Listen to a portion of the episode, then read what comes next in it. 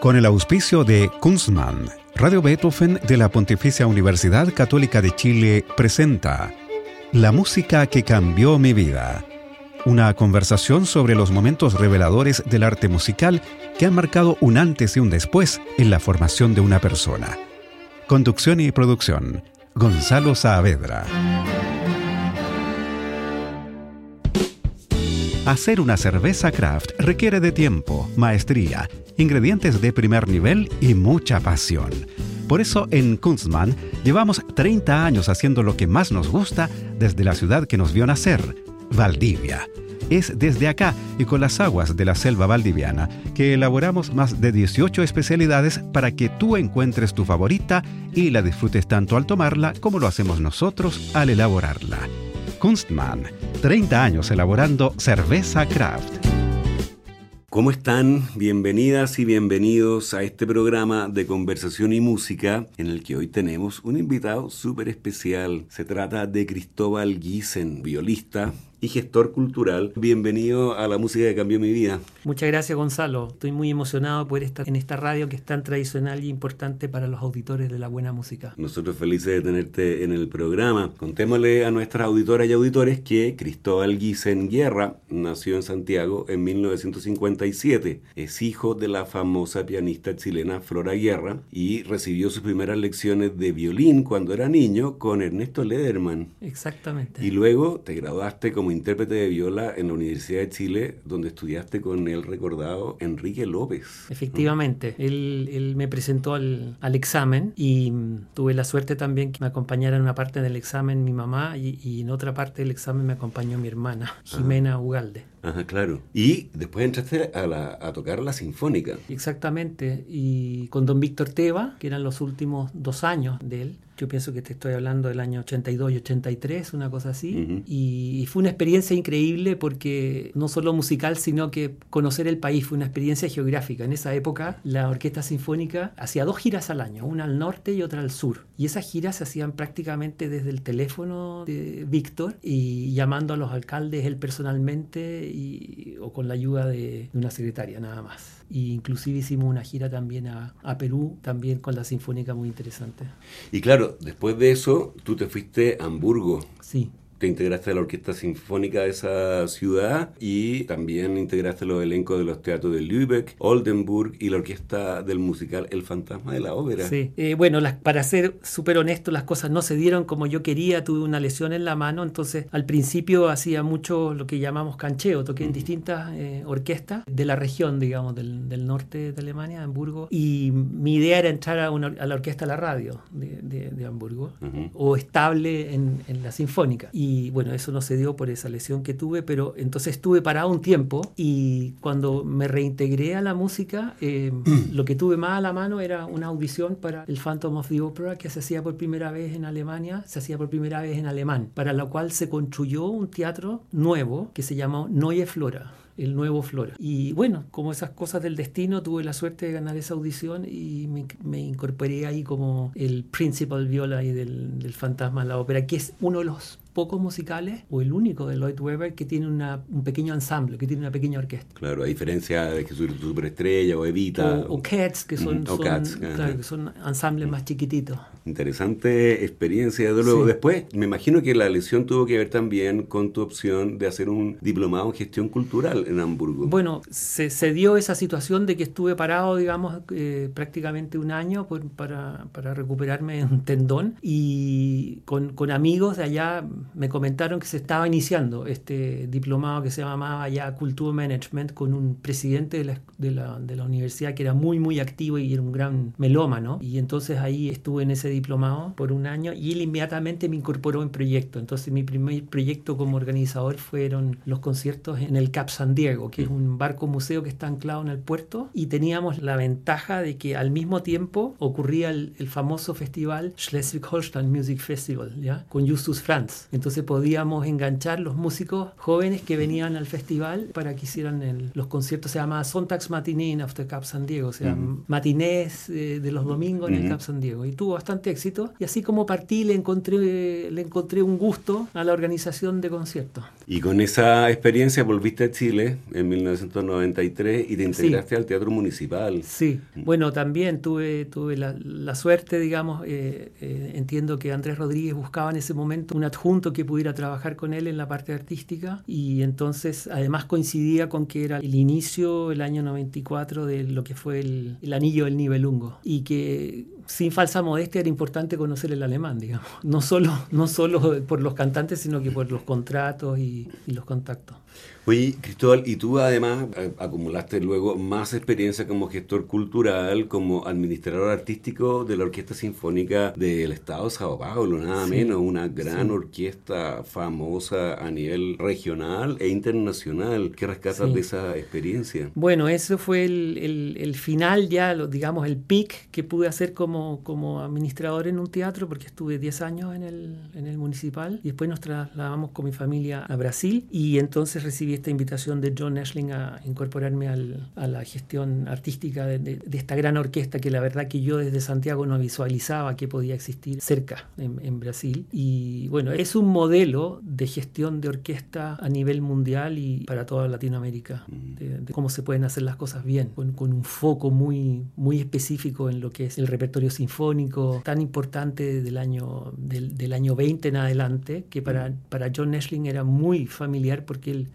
ese, entiendo que es nieto de Arnold Schoenberg. claro, cuando uno ve los programas de Sao Paulo, se sorprende por la novedad de las obras que se incluyen, distinto al panorama que tenemos en Chile. Hay más riesgo. Claro, es una ventana abierta al, al más educación de audiencia también, ¿no? Mm. Son tres conciertos normalmente por programa y hay un foco muy importante en la generación de audiencia y en la educación musical de los jóvenes, digamos, pero abriéndoles la perspectiva con el siglo XX como, como foco. Vamos a seguir hablando sobre gestión cultural. Pero ¿qué te parece que vayamos a tu primera obra en la lista de las músicas que han cambiado tu vida? Se trata de tu madre tocando nada menos, Doña Flora Guerra, que es una figura crucial en el piano chileno, ¿no es cierto? Ella hizo una carrera internacional, estuvo en el Festival Chopin de Varsovia en varios puestos y fue una muy importante profesora, formadora de generaciones de pianistas en Chile. Y tú elegiste una interpretación de ella del concierto para piano de Ravel. ¿Por qué está primera en la lista? Eh, lo puse en la primera porque entendí que desde muy chico que el, que el concierto de Ravel había sido muy importante para mi mamá. Desde haber ganado un concurso en, Santiago y haber tenido la posibilidad de tocar con Markevich, hasta después, entiendo que el año 55, cuando se incorpora al, concurso Chopin como jurado, en esa época los jurados tocaban. ¿ya? Y es, en ese concurso estaba Benedetti Michelangeli, estaba, entiendo que Maglia Tagliaferro, había gente realmente muy importante y mi mamá era el, pajarito nuevo. Y ella tocó con la Filarmónica de Varsovia precisamente el Ravel y siempre comentaba muy orgullosa que Michelangelo le había felicitado y que era un gran intérprete de Ravel. Entonces, em, cada vez que mi madre podía tocaba Ravel. Bueno, entonces la escuchaba frecuentemente tocar o, estudiar eh, el concierto. Y una parte que siempre me atrajo era el, segundo movimiento. ya al final, el adagio al final, cuando viene el gran eh, solo del corno inglés, que es un desafío para todos los cornistas ingleses del mundo. Imagínate cómo sería acá en Chile lo difícil de lograrlo. Y entonces el piano está con la mano derecha haciendo arpegios muy agudos, altos, y después termina con un largo, largo trino. Entonces, cuando yo escuchaba que ya venía el trino, siempre corría hacia, hacia el piano y normalmente me gustaba escucharlo debajo del piano. Como estaba niño, cabía. Ahora ya no quepo debajo del piano. Bueno, es ahora un desafío que sin tregua para el solista, desde los movimientos extremos que son muy rápido y también este movimiento central que es más lento, pero termina, por ejemplo, con ese trino largo que es difícil de hacerlo regular, digamos. Exactamente, mm. hay que tener muchísimo control y... Porque vas bajando además la dinámica, va bajando el volumen. Exactamente, y hacer algo mm. rápido, fluido, pero que, baje el volumen es muy difícil en, música, en cualquier instrumento. Bueno, ¿qué te parece que escuchemos una selección del segundo movimiento, Adagio Assai, del concierto para piano y orquesta en sol mayor de Maurice Ravel. Vamos a tomar desde que aparece el corno inglés con el tema que ya he puesto el piano, ¿no es cierto? Con los arpegios y el final, que te gustaba escucharlo a ti debajo del piano. La versión es de doña Flora Guerra, la Orquesta Sinfónica de Chile, dirigida por el húngaro Gyula Nemeth.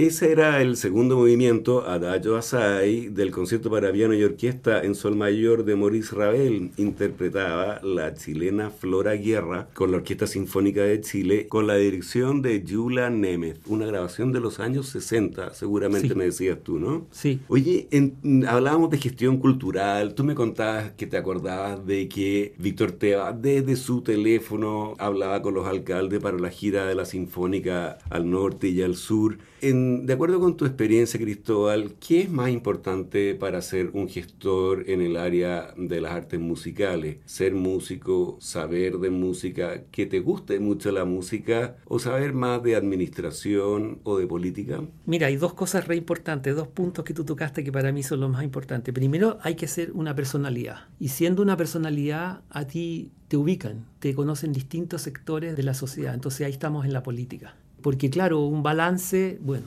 eh, lo puede manejar tu asesor, tu equipo, etcétera, pero esas eh, otras condiciones son para mí las, más importantes. Por supuesto que después entender de, de la materia con la cual tú estás trabajando.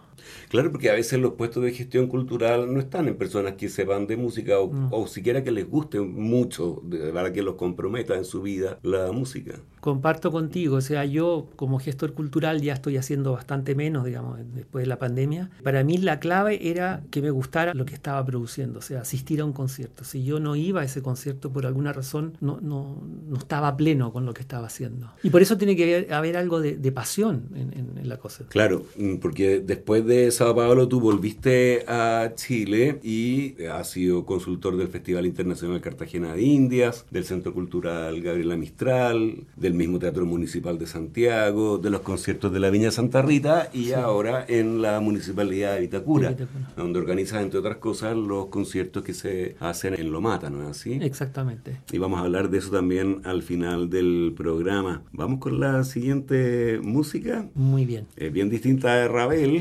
Se trata de música de Ignacio Jacinto Villa Fernández, más conocido como Bola de Nieve, el famoso cantante, compositor, pianista, chansonnier. Chansonnier yo te diría que es la mejor palabra. Que nació en Guanabacoa, Cuba, en 1911 y murió en Ciudad de México en 1971. Dicen que el apodo viene de... Hay dos historias. Una que es del bullying que le hacían de niño, que le decían bola de trapo por la forma que tenían en ensortijada su, su cabellera y que también Rita Montaner, la famosa cantante, actriz cubana, lo presentó así en México.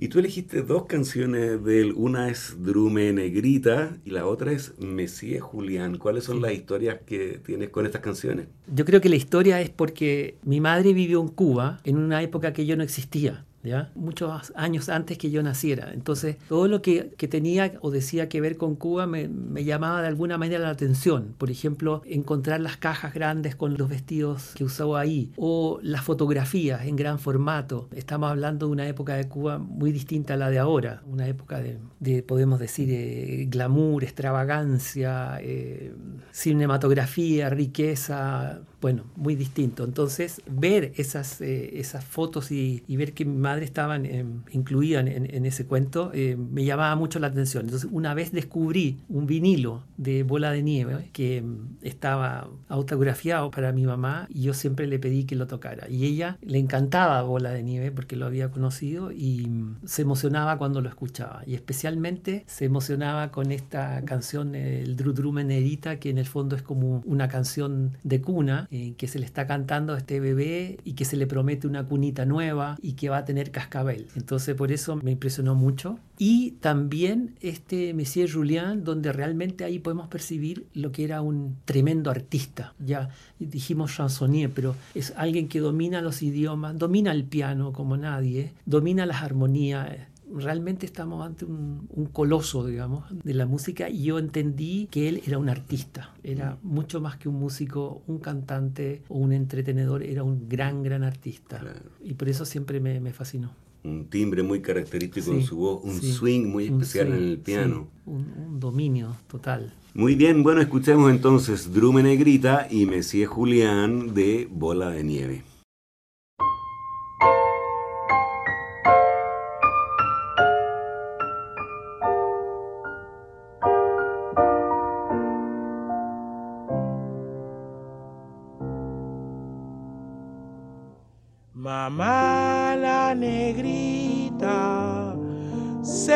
Salen los pies la cunita y la negra me dice ya no sabe qué hacer. Tu drume negrita que yo va a comprar nueva cunita que va a tener que va a tener cacabe.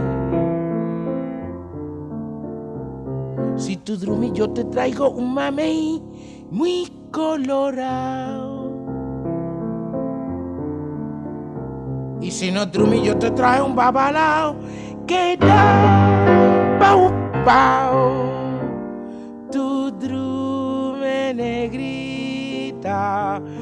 que yo va a comprar nueva cunita que va a tener capite que va a tener cacabé.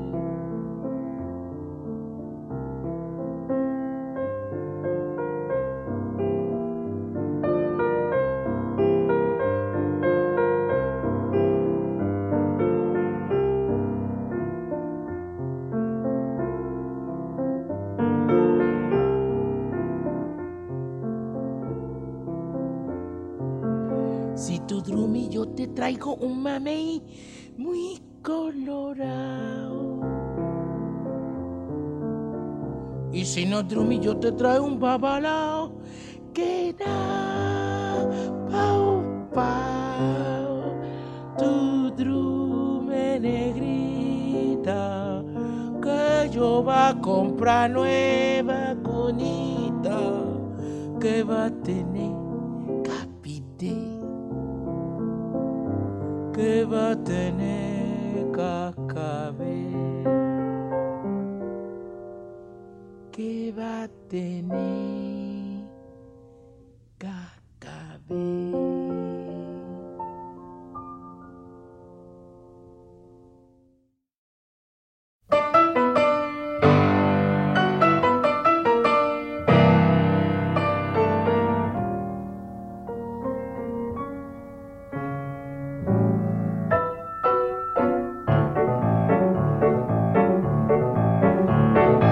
Yo soy negro social, soy intelectual y chic. Y yo fui a Nueva York, conozco Broadway, París. Soy artista mundial y no digo más, cha cha. Yo que un día bailé el French can can. Como acabó en Broadway, mi bongo y ar por dejar sola me han de llamar Monsieur. Yo me llamo Julián Martínez Vidar y Ruin. Se me ha olvidado que en Cuba yo fui oh, tío. Fui el gran gentleman de blondas allá en París. Y hasta en Hollywood, yes, yes, oui, oui. Yo soy Monsieur, pero Monsieur Julián. Yo soy Monsieur, pero Monsieur Julián Martínez Vidar y Ruiz.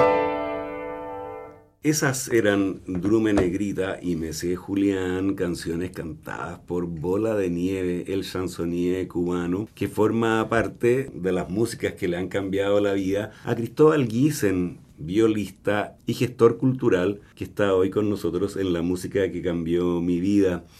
¿Fue tu mamá la que te dijo, cuenta en la nota que te hizo el periodista Rodrigo Alarcón de Extensión USACH, Tu mamá te dijo, no deje nunca la música, es lo que mejor sabe hacer.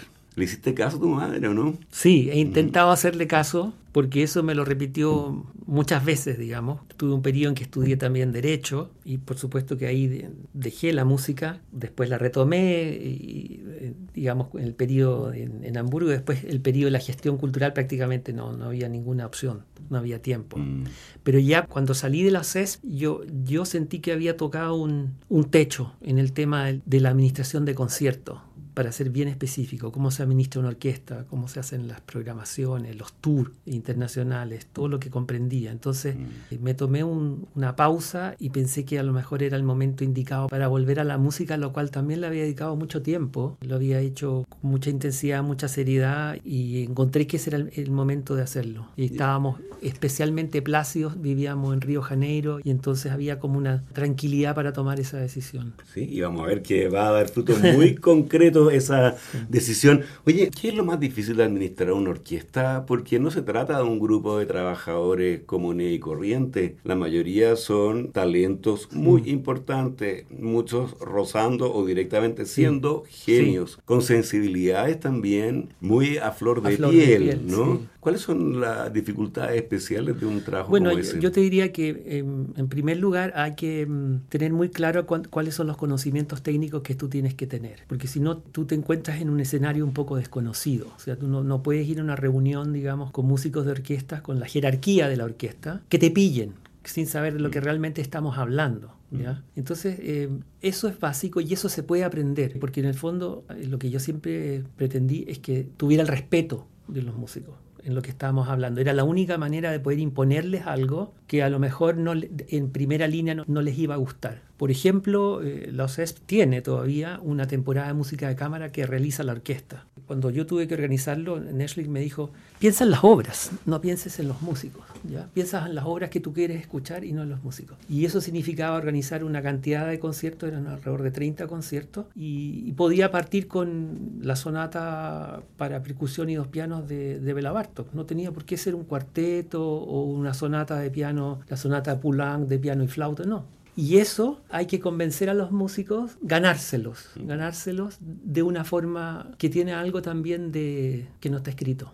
Por eso creo que estos trabajos no son solo para la gente que tiene un título universitario, sino que tiene que haber algo más. Y creo que yo le saqué partido a eso y por eso, por eso puedo volver a los CESP en cualquier momento a escuchar un concierto o con la familia y o, entiendo que el teatro municipal también. Claro, dejaste muchos amigos. Digamos. Sí. Mm. La siguiente en tu lista es una canción de los Beatles que está escrita para doble cuarteto de cuerdas. Es una canción de Lennon y McCartney y orquestada por George Martin. Se trata, por supuesto, de Eleanor Rigby. ¿Por qué la eliges como una de las músicas que ha cambiado tu vida? Bueno, los Beatles era de, la música popular que se escuchaba en mi casa. Y de entre los temas, Eleanor Rigby siempre me, llamó mucho la atención, precisamente por eh, la musicalización que tenía. Entonces, cuando uno entra a estudiar un poco música, siempre está en esta cosa de lo que es popular, lo que es docto, lo que es bueno, mejor que otra cosa. Y me pareció que aquí había una reunión de talento y orquestación que hacía imposible decir si era clásico o era popular. Y se me grabó. Además que, bueno, la letra también es muy entretenida. Se trata de un, de un, matrimonio que, que, está ocurriendo ahí en esa ciudad inglesa. Y, pero fundamentalmente por ver cómo estaba instrumentada. Bueno, escuchemos esta preciosa Eleanor Rigby de los Beatles, una canción de 1966 que está en el álbum Revolver. Ah,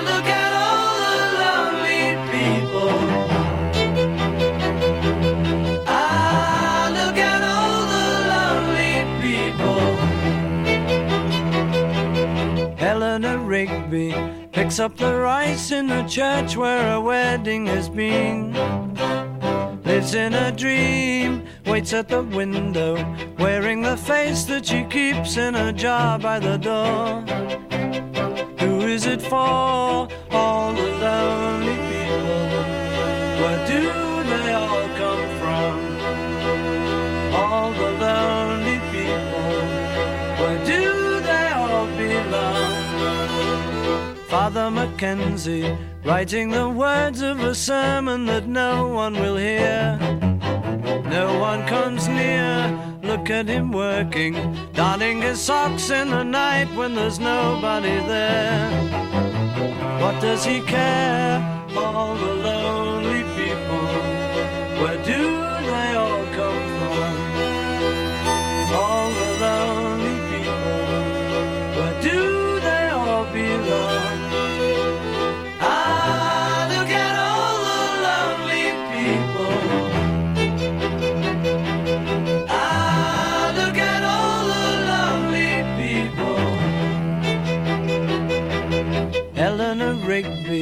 died in the church and was buried along with her name.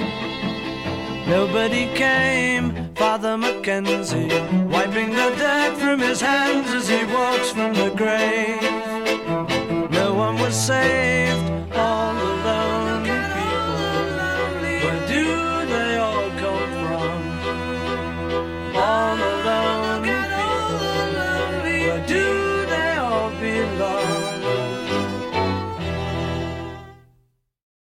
Escuchábamos Eleanor Rigby de los Beatles. Eh, estamos con el violista y gestor cultural Cristóbal Giesen en la música que cambió mi vida. La siguiente en la lista de Cristóbal, bueno, tiene que ver también con su trabajo como intérprete, porque es el sexteto número uno del Opus 18 de Johannes Brahms, que su segundo movimiento, que es el andante más moderato, es un tema con variaciones y el tema lo expone nada menos que la viola. Esta es una música extraordinaria, sabemos que inspiró incluso a Sergio Ortega para El Pueblo Unido Jamás Será Vencido. ¿Cuál es tu historia con este sexteto? ¿Cuándo fue la primera vez que lo escuchaste? ¿Lo tocaste alguna vez? Bueno, como yo te mencioné, eh, me encanta también el, cuarteto Amadeus y, yo lo pude escuchar el cuarteto Amadeus cuando vinieron a Chile en el Teatro Oriente. Estaba Fernando Rosas presentando esos conciertos y nosotros nos conseguíamos la entrada en la, en universidad. Una marav maravillosa época. Entonces tuve la oportunidad de escuchar el cuarteto Amadeus. Después lo fui a saludar al, al, al violista y conversando con él, yo en esa época ya hablaba el alemán, entonces él me dijo, mira, no dejes de escuchar nuestra versión del, del sexteto. Y honestamente yo no lo había escuchado nunca. Y entonces cuando tuve la oportunidad de escucharlo también en, en, un vinilo, me di cuenta que era un tema absolutamente sobrecogedor, digamos, pero con, con esa dignidad del, del, que tiene la expresión romántica alemana, digamos, que nunca se sale del, del carril, ¿ya? Y lo encontré tan, tan intenso, tan, tan emotivo, que sencillamente me, me fascinó y también darme cuenta que la viola podía tener, digamos, un, un rol principal en, en, ese, en ese momento. Y bueno, interpretado magistralmente por el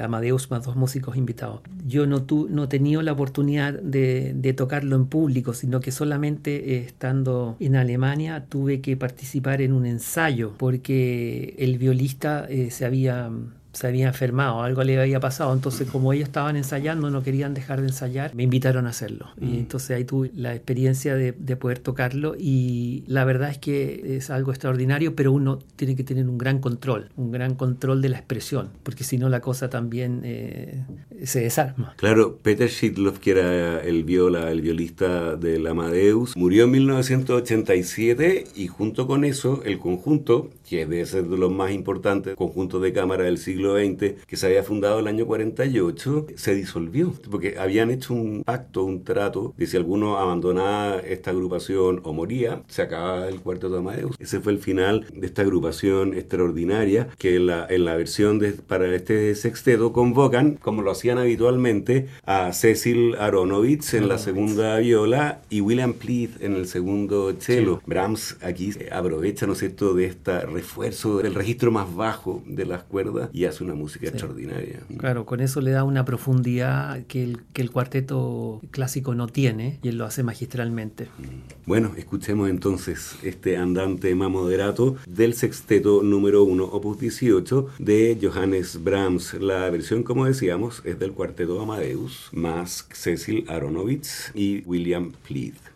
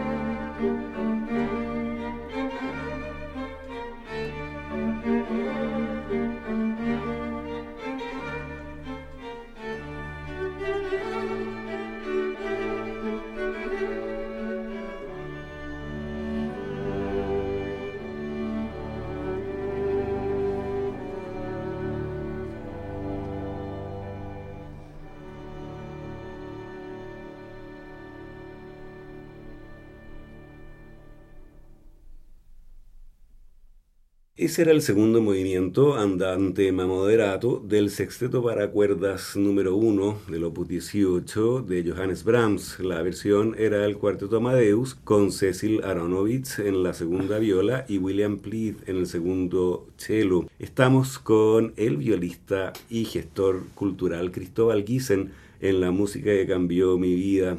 Para el final, una primicia en cierta manera, en al menos en las ondas de radio, es el disco que acaba de editar Cristóbal con las seis suites para cello solo de Johann Sebastian Bach en la transcripción para viola. Cuéntanos la historia de esta grabación que estoy seguro de que le va a interesar a nuestras auditoras y auditores y yo me permito recomendarla especialmente. Bueno, como te contaba, en, un, en ese momento que yo me sentí muy libre para decidir cómo, cómo seguía enfocando mi actividad profesional y me, y me dediqué fundamentalmente más a la viola, Bach apareció como el compositor a, a resolver, a interpretar, porque entre otras cosas, como él había escrito esto para un instrumento solo, originalmente el, el violonchelo, y estaba ya la, la, transcripción para viola, bueno, me podía dedicar en solitario, por así decirlo, a esto. Si me hubiera corrido tocar, que si grabar el concierto de, no sé, de Telemann o otros conciertos, hubiera tenido que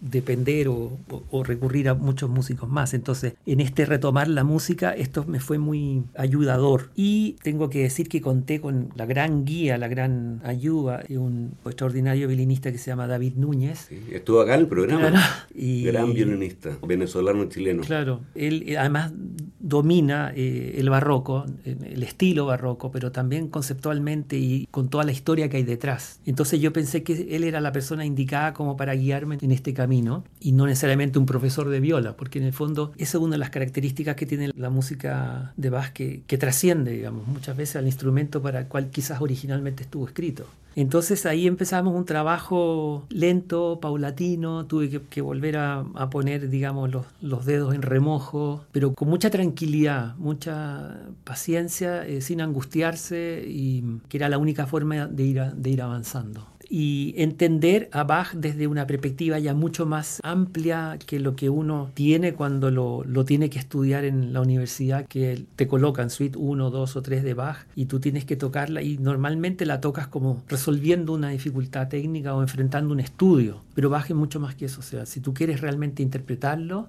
tienes que leer, tienes que entender lo que estaba pasando en la cabeza de Bach en ese momento, qué es lo que él quiere decir. Eh, David, que es realmente un erudito en, la materia, me, me, comentó eso, que Bach en esa época estaba muy dedicado, como muchos otros músicos, al estudio de la retórica clásica. Y de hecho entiendo que él hacía clases de retórica, porque efectivamente la música que él compone tiene un sentido de querer convencer también querer, querer transmitir una idea y que tú la captes fácilmente y te convenzas de lo que estás escuchando. Si solamente estás tocando lo que está escrito, pero no tienes esa estructura interna conceptual y además como en la poesía o en la literatura hay un entre líneas, aquí también en la música de Bach hay un entre líneas, si no lo, no lo enfocas con todas esas herramientas, puede que tu interpretación no sea convincente y, y, para el auditor sea muchísimo más difícil entenderla y seguirla que si está hecha de esa forma. Ahora también hay profundidad y emoción en, sí, en sí. esta música, ¿no? Hay drama, por supuesto, hay meditación, hay alegría de vivir también. Sí. Se pasa por, por muchos sí. ánimos, ¿no? Sí. Eh, yo te diría que es, es, es un mensaje impresionante que, que, tiene todos los aspectos que tú estás eh, diciendo y también te puede reconfortar tiene los momentos de tensión que, la, que, están determinados por las disonancias, ¿no es cierto? Cuánto me alejo o no me alejo de la, de la tonalidad original, que son conmovedores, pero es una emoción absolutamente estructurada en un formato. ¿Ya? Y esa es eh, el, la genialidad de él, digamos. A veces, eh, respetando cánones muy estrictos, es capaz de emocionar y con una línea melódica nomás. Oye, háblanos de tu viola. La viola, como saben nuestros auditores y auditores, es un instrumento cuyo registro está entre el del violín y el del cello. A veces suena un poco más opaca, otras veces más rasposa incluso, pero tu viola, al menos lo que hemos escuchado en el disco, suena dulce. Cuéntanos del sonido de tu instrumento y también cómo abordaste la interpretación de todas estas suites. Bueno, yo te doy bastante crédito en lo que tú dices respecto al, timbre de, la viola. Eh, muchas veces se usan violas bastante grandes y eso hace que mm, fundamentalmente los graves sean, sean más eh, poderosos. Más contundentes. Claro, más mm. contundentes. Pero ahí suele ocurrir también en muchas que son un poco opaco el, timbre o nasal, un poco nasal. Me acuerdo haber trabajado con Sergio Prieto en música de cámara y siempre él, él, me decía, esa viola no me gusta porque suena como una ternera. Y eso se me quedó grabado de, hace 40 años, digamos. Y dije, ojalá que mi viola nunca suene como una ternera. Y mm, entonces me hice una viola en, Brasil, aprovechando que había, mandé a hacer una viola, que hay excelentes luthiers, un luthier muy joven, Marcus Schmitz. ¿Con madera amazónica? No, ah. no. Eh, él tenía madera europea, pero yo le dije, le pedí que fuera una viola que sonara lo más cercano a un violín con una cuerda más, o sea, un violín con una quinta cuerda. Eso es lo que yo quería. Y él me hizo el instrumento un poco con esa eh, visión y la primera viola que él hizo sonaba muy linda, pero era un poco más grande que lo que yo necesitaba y era un poco más pesada. Entonces me dolía mucho el, pulgar y la tocamos en, la sala San Pablo, sonaba bonito, pero le dije, no, me vas a tener que hacer una viola más liviana. La, la achicó, no, no esa misma, sino que tuvo que hacer otra, pero la hizo con menos material y me gustó me gustó cómo sonaba, dije ya, la voy a usar. Y también quiero decir que mi, interpretación, lo que tú estabas diciendo, es un poco, quizás es una interpretación un poco híbrida, porque es un instrumento moderno con un arco francés de los años 30, pero yo me acerqué más a la interpretación barroca de las suites. Evidentemente que las suites cuando se redescubrieron, y lo hace Pau Casals, era la época del romanticismo, entonces su lenguaje, su interpretación es, tremendamente romántica, eh, un poco grandilocuente, muy poderosa y yo dije, por ahí no va el camino, no, no, no, no, puedo tocar así. Mi instrumento es mucho más débil que el violonchelo. Entonces dije, voy a tratar de hacer una interpretación, alivianar la interpretación. Además de que hay un problema físico, geométrico, podríamos decir, que el, el violonchelo tiene mucho más placidez en la interpretación en general, porque él está sentado, ¿no es cierto? Y, y toda la mecánica del arco transcurre en forma horizontal. Y eso es muy cómodo para hacer los acordes, especialmente en la zarabanda. En cambio, el violín, la viola, tú estás de pie y parte de la mecánica del arco es cuasi vertical, va en una diagonal. Y eso es bastante más complejo. Así lo, lo, lo analicé yo. Entonces dije, no, voy a hacerlo más, una interpretación liviana, que me demande menos energía, menos fuerza. Y en general parece que ha gustado, no sé. Sí, claro que sí. Escuchemos dos números de estas suites para cello solo en la transcripción para viola. El preludio de la suite número 4 en re menor y la zarabanda banda, que es el cuarto número de la suite número 5 en Do menor. Interpreta nuestro invitado de hoy en la música que cambió mi vida, el violista Cristóbal Giesen.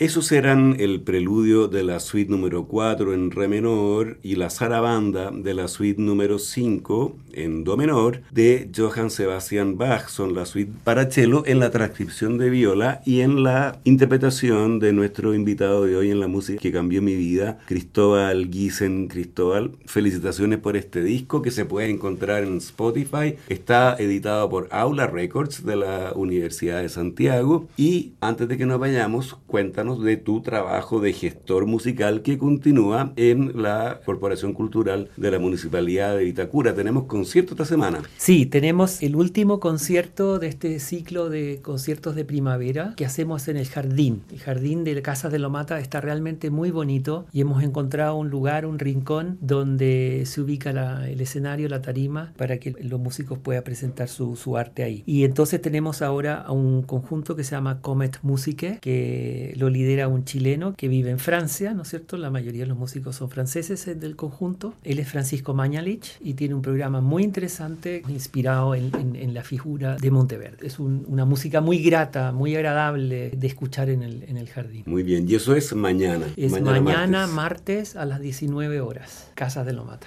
El jardín, entrada liberada. Muy bien, Francisco Mañalich, el gran tenor y viola gambista, también estuvo en este programa.